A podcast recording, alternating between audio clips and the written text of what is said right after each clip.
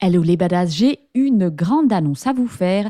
Je vais faire mon premier webinaire le 28 mars 2024 à 20h. Donc on se retrouve et on va parler d'émotions puisque on va essayer de répondre à la question faut-il contrôler ses émotions pour interagir avec son cheval? Alors cette question vient parce qu'on entend souvent les coachs, les profs nous dire tu dois laisser tes émotions au vestiaire. Donc on va vraiment explorer toutes les facettes des émotions, que ce soit les émotions de l'humain, les émotions du cheval et voir qu'est-ce qu'on peut faire avec tout ce bazar pour interagir avec harmonie avec son cheval. Alors n'oublie pas, si tu veux t'inscrire, tu vas dans la description du podcast, tu cliques sur le lien. C'est un webinaire qui est organisé avec Laetitia de Prenez Place. C'est le 28 mars à 20h. Le lien est dans la description du podcast et sur Instagram dans mon Linktree. Donc n'hésite pas à aller réserver ta place.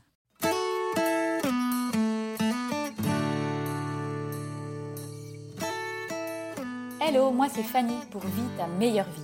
J'aime les le running, la liberté financière et les aventures en famille. Je suis passionnée par expérimenter et développer des outils pour vivre ma meilleure vie.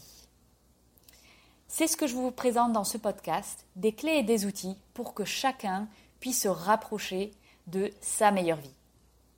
Qu'est-ce que ça signifie vivre sa meilleure vie?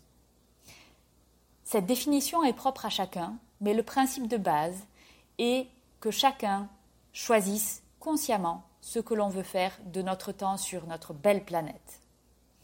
Que votre problématique soit trouver sa voie, trouver du sens dans ce qu'on fait, trouver plus de temps, euh, améliorer son rapport à l'argent, développer des investissements, vous trouverez dans ce podcast des conseils et des clés pour vous aider dans ces recherches-là. Le podcast est soit un partage d'expériences et d'outils que j'ai moi-même expérimentés, ou bien ce sont des interviews avec des personnes qui ont décidé de vivre leur meilleure vie. Ceci afin d'inspirer et de montrer quels sont les outils que les autres personnes ont mis en place dans leur vie. Si vous aimez ce podcast, je vous encourage à mettre des commentaires, liker, vous abonner. Cela aide à la diffusion de ce message qui est important. Car le but ultime, c'est que chacun soit heureux et vive sa meilleure vie. Bonne écoute Dans ce podcast, je vais revenir sur des questions qu'on m'a posées spécifiquement sur l'investissement immobilier. J'ai eu en fait plusieurs personnes qui m'ont contacté par rapport à ça suite à un des épisodes précédents, avec notamment des questions sur l'investissement immobilier.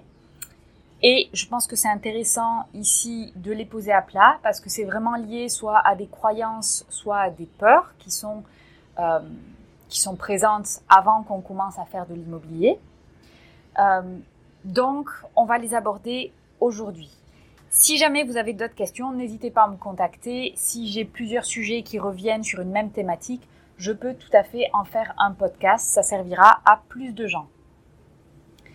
Alors la première question euh, qu'on m'a dit et qui était un frein, c'est oui, mais l'investissement immobilier, c'est très bien tout ça, mais ça prend du temps. Alors oui, clairement, ça prend du temps. C'est-à-dire qu'il va falloir chercher un bien, il va falloir aller voir les banques, et ensuite, il va falloir trouver des locataires. Alors après, il y a des moyens de déléguer. Donc, qu'est-ce qu'on peut déléguer? Tout ce qui est gestion locative, on peut déléguer. Vous n'avez pas besoin, vous, de chercher des locataires, d'avoir euh, en fait à gérer la vie de tous les jours de la gestion d'un immeuble. Ça, vous pouvez avoir quelqu'un qui le fait pour vous. Mais évidemment, ça va rogner la marge. Ceci dit, on peut tout à fait calculer dès le départ en faisant le business plan si ça, cet immeuble-là, avec de la gestion qui est déléguée, si cela va rapporter ou pas. Donc ça, c'est tout à fait possible de prévoir. Dans mon cas personnellement, je délègue absolument toute la gestion. Est-ce que ça veut dire qu'on n'a rien à faire? Non, on n'a pas rien à faire. C'est-à-dire que toutes les décisions, ça reste le propriétaire qui les prend. Si jamais il y a des questions ou, des, ou une plainte ou quelque chose, ah oui, euh, tiens, il y a quelque chose qui a cassé, est-ce que le propriétaire peut le remplacer, veut le remplacer, euh, s'il y a des travaux à faire, s'il y a, voilà, tout ça, c'est le propriétaire qui prend les décisions. Mais ça, c'est que du temps pour prendre les décisions. Donc c'est pas énorme, c'est pas comme si on avait besoin d'être là tous les jours. Ensuite, est-ce que ça prend du temps pour ben, devenir investisseur immobilier? Oui, ça prend du temps parce qu'évidemment, il faut se former d'abord. Il faut se former. Moi, j'ai fait plusieurs formations avec plusieurs personnes différentes pour pouvoir euh, savoir à peu près ce que je faisais. Même si, voilà, après, on a toujours des surprises. Hein. Je veux dire, il faut se former à bloc avant de se lancer. Moi, c'est vraiment le conseil que je donne. Et ça, oui, ça prend du temps. Je veux dire, clairement, si on part pour faire de l'investissement immobilier, il faut être motivé. Si on se dit c'est un moyen facile d'avoir de l'argent sans trop rien faire, la réponse est non. Il va falloir mettre du temps dedans. Mais c'est comme tous les investissements, il faut beaucoup de temps au départ, et puis après, une fois que ça tourne, il en faut moins. Et puis, clairement, ce qui prend le plus de temps, c'est de se former. Donc, personnellement, je trouve que c'est le meilleur moyen pour faire de l'argent, que ce soit à court et long terme. En tout cas, un des moyens. Donc, moi, personnellement, je suis prête à investir du temps là-dedans pour avoir plus de temps plus tard. Ça, après, chacun voit midi à sa porte. C'est-à-dire que si vous vous dites, voilà, mon but dans la vie, c'est vraiment de passer zéro temps euh, à côté, par exemple, de mon job de salarié, ok, soit, ben alors l'immobilier n'est pas fait pour vous. Enfin, ça, clairement. Mais ça, il faut bien le définir dès le départ. Sachez que on peut tout déléguer, même trouver un immeuble, on peut le déléguer. Moi, c'est ce que j'ai fait. Je suis expatriée, je vis en Indonésie, je ne suis pas en France. J'ai acheté de l'immobilier en France. Donc, je suis passée par un chasseur immobilier. Il faut le payer, donc il faut calculer avec l'immeuble que que j'ai. Est-ce que ce sera toujours rentable si jamais je passe par un chasseur immobilier qui va prendre une certaine marge la réponse est oui, c'est possible. C'est possible de trouver ça. Euh, mais c'est pas, il faut, il faut travailler avec des gens qui sont investisseurs immobiliers. J'ai rencontré énormément de gens qui me proposaient que du patrimonial.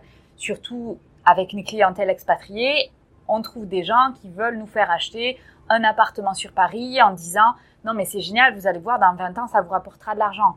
Oui génial, mais pendant 20 ans ça m'en coûte. Moi je voulais une affaire qui ne me coûte pas d'argent et m'en rapporte un petit peu pendant que je rembourse mon prêt et à la fin du prêt, je peux, euh, je peux le vendre et faire une plus-value. Ou il y a d'autres possibilités aussi. Au bout de 5 ans, hop, j'ai gagné de l'argent par mois, je peux faire une plus-value et donc je vais le faire, que ce soit en découpe d'appartement ou alors on a créé des pièces, on a créé une chambre en plus dans un appartement et donc on revend on a transformé un T3 en T4 par exemple, et donc on vend un T4 qui est plus cher. Donc voilà, il y a plusieurs techniques.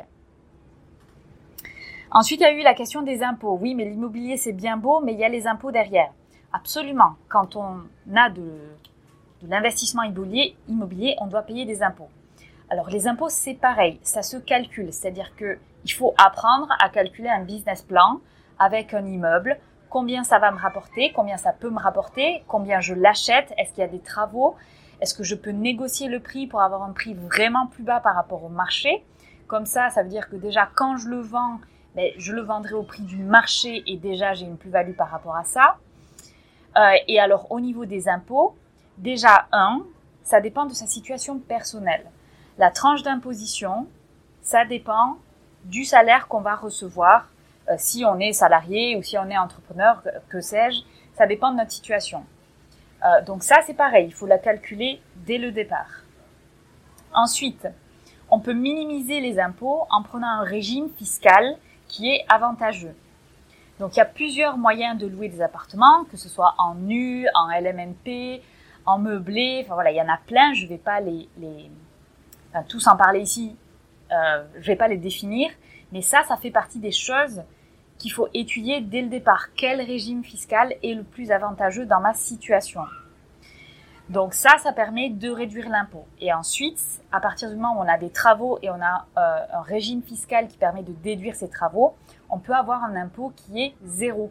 Donc c'est pour ça que les meilleures affaires sont des affaires où il y a des travaux qu'on peut déduire de la euh, tranche d'imposition. Et du coup, on a souvent, enfin si on se débrouille bien, un impôt qui va être égal à zéro. En général, quand on fait des travaux, on va réduire son imposition jusqu'à zéro.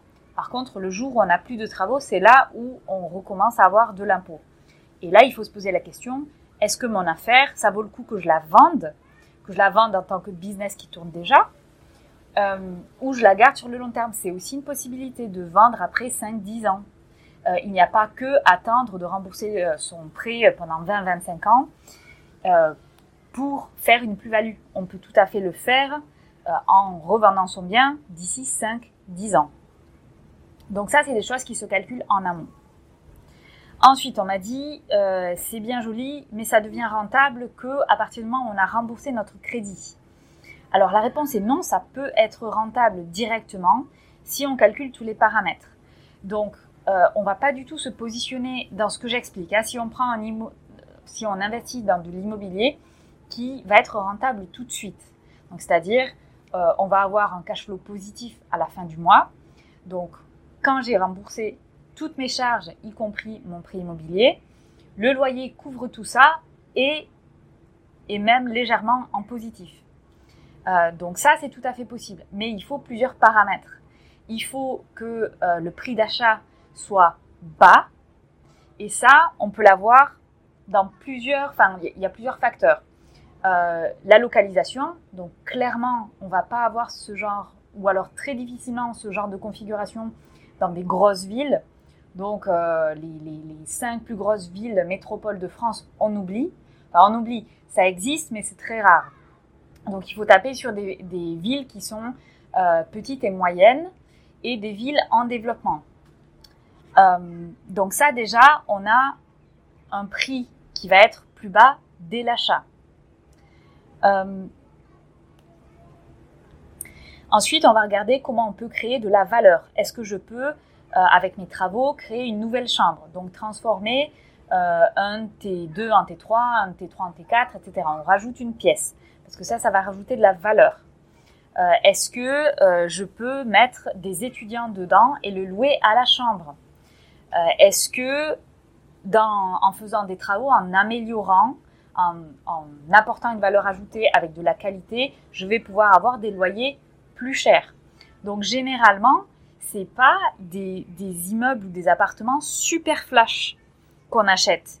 C'est des immeubles qui, ont une très bonne structure, mais qui vont avoir besoin d'un coup de boost. Euh, donc après, voilà, il faut trouver quelqu'un pour gérer les travaux et compagnie. Ensuite, donc, euh, il y a deux types d'immobilier. Il y a l'immobilier patrimonial et l'immobilier pour la rentabilité. C'est possible d'avoir les deux à la fois. Et ça rejoint ce que j'ai expliqué euh, à l'heure, c'est-à-dire voilà, il faut avoir tous les leviers, tous les paramètres que l'on calcule dès le départ pour voir si on peut avoir une rentabilité tout de suite. Après, il y a des techniques à connaître, comme par exemple les reports de crédit. Donc, quand on fait un crédit, euh, parce qu'on a des travaux, on dit à la banque Bonjour, je voudrais avoir un crédit sur 25 ans. Euh, est-ce que je peux avoir un report de crédit pendant deux ans? Parce que je prévois de devoir faire des travaux pendant deux ans. Euh, et si on a par exemple un immeuble euh, avec euh, quatre logements, les quatre logements sont, sont, occupés, mais au fur et à mesure du départ des locataires, on va faire des travaux, mais vous ne payez pas le capital directement, vous payez juste les intérêts du crédit. Donc en fait, euh, sur, enfin, vous payez quasi rien, si vous voulez, de votre prêt sur deux ans. Ça, ça permet quoi? Ça permet, si votre bien il est entièrement loué ou partiellement loué, d'une part de faire vos travaux et en plus d'avoir une rentrée d'argent avec les loyers qui sont déjà euh, qui sont déjà là, qui sont déjà occupés, les logements occupés, d'avoir une trésorerie que vous allez pouvoir mettre de côté si jamais euh, il y a des travaux, des imprévus, et des imprévus, il y en a toujours. Hein. C'est l'immobilier, ça fait partie du jeu. Mais du coup, euh, vous, avez, vous pouvez déjà avoir en fait une rentabilité qui est là.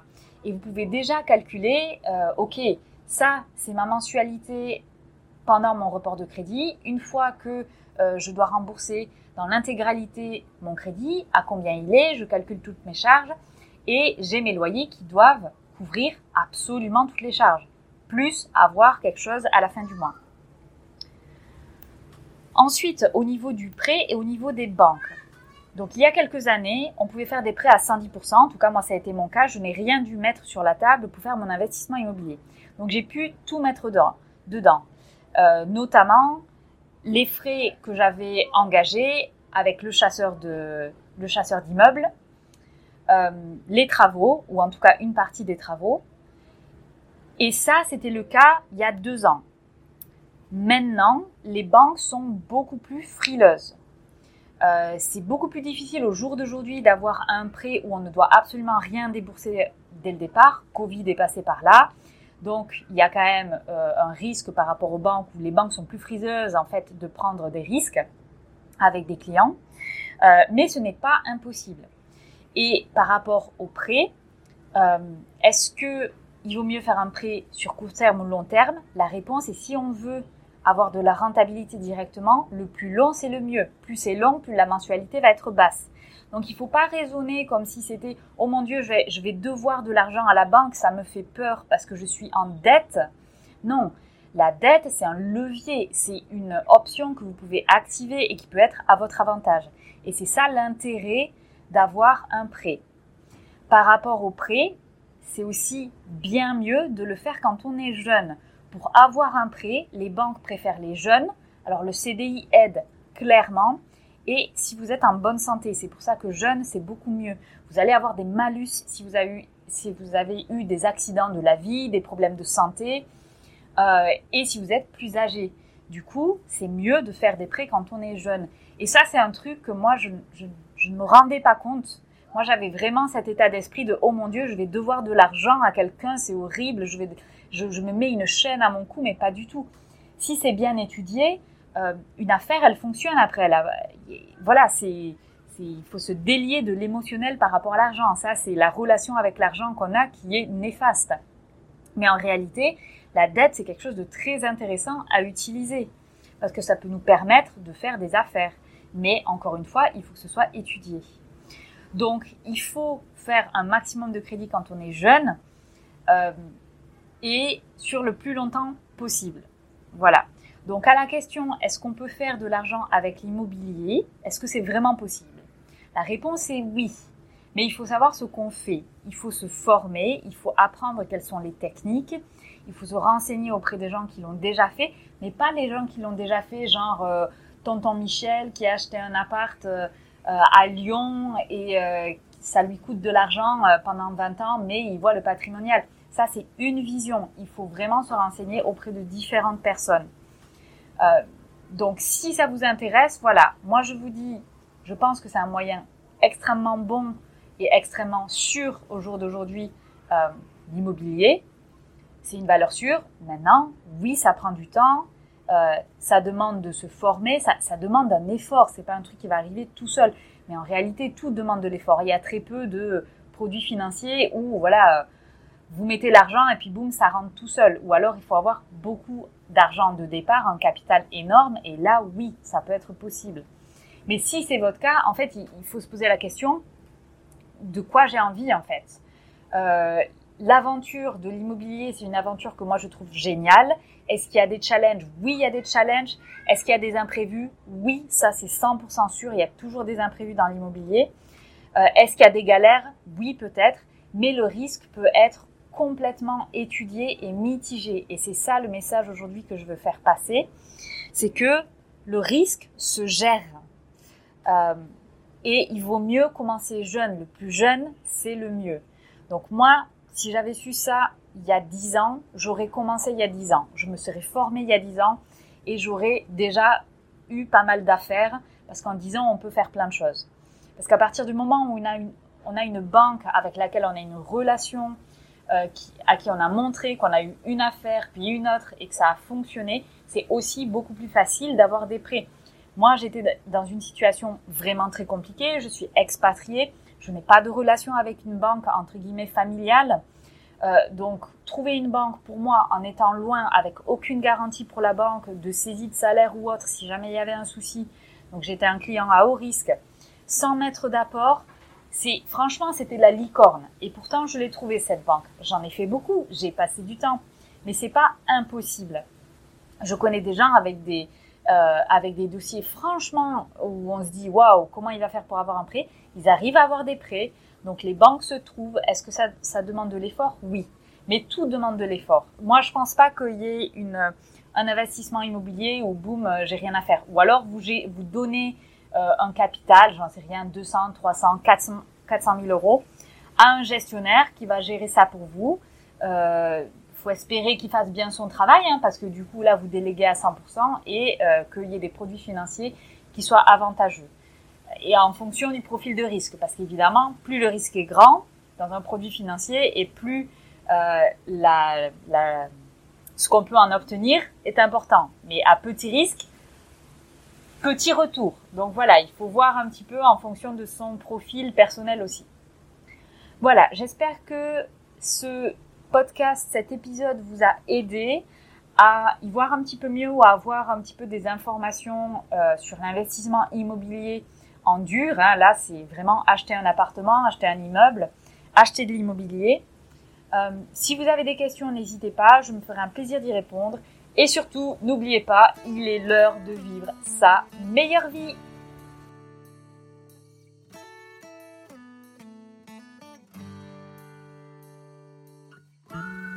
J'espère que ce podcast vous a plu.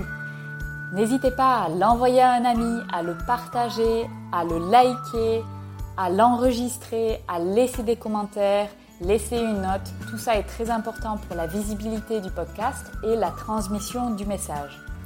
Je vous rappelle également que vous avez des ressources gratuites sur le blog, le podcast, la chaîne YouTube. Vous pouvez retrouver sur www.vitameilleurvie.com et sur Instagram, la meilleure vie de Fanny. Vous retrouvez également toutes les news et les actualités de ce projet. Merci à vous